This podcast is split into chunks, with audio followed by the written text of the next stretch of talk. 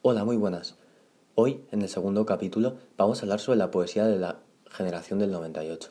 En España, la, crisis del final de siglo tuvo unas características especiales. La pérdida de las últimas colonias en Cuba, Puerto Rico y Filipinas. Surgió entonces un grupo de escritores preocupados por los problemas del país, por el tema de España. Son los miembros de la generación del 98.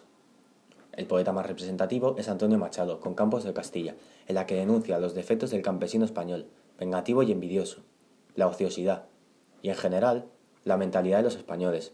Exalta el paisaje castellano, soriano, el amor y el dolor por la pérdida de la esposa y el interés de la regeneración de España.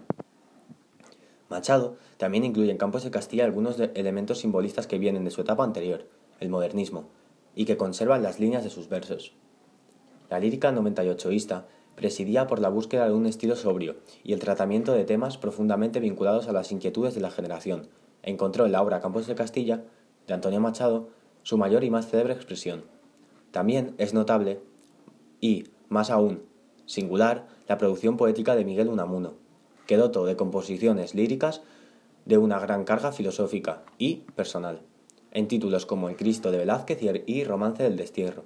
Coincide con los poetas simbolistas y modernistas en la concepción general de la poesía como una realidad trascendente que intenta penetrar en el alma de las cosas.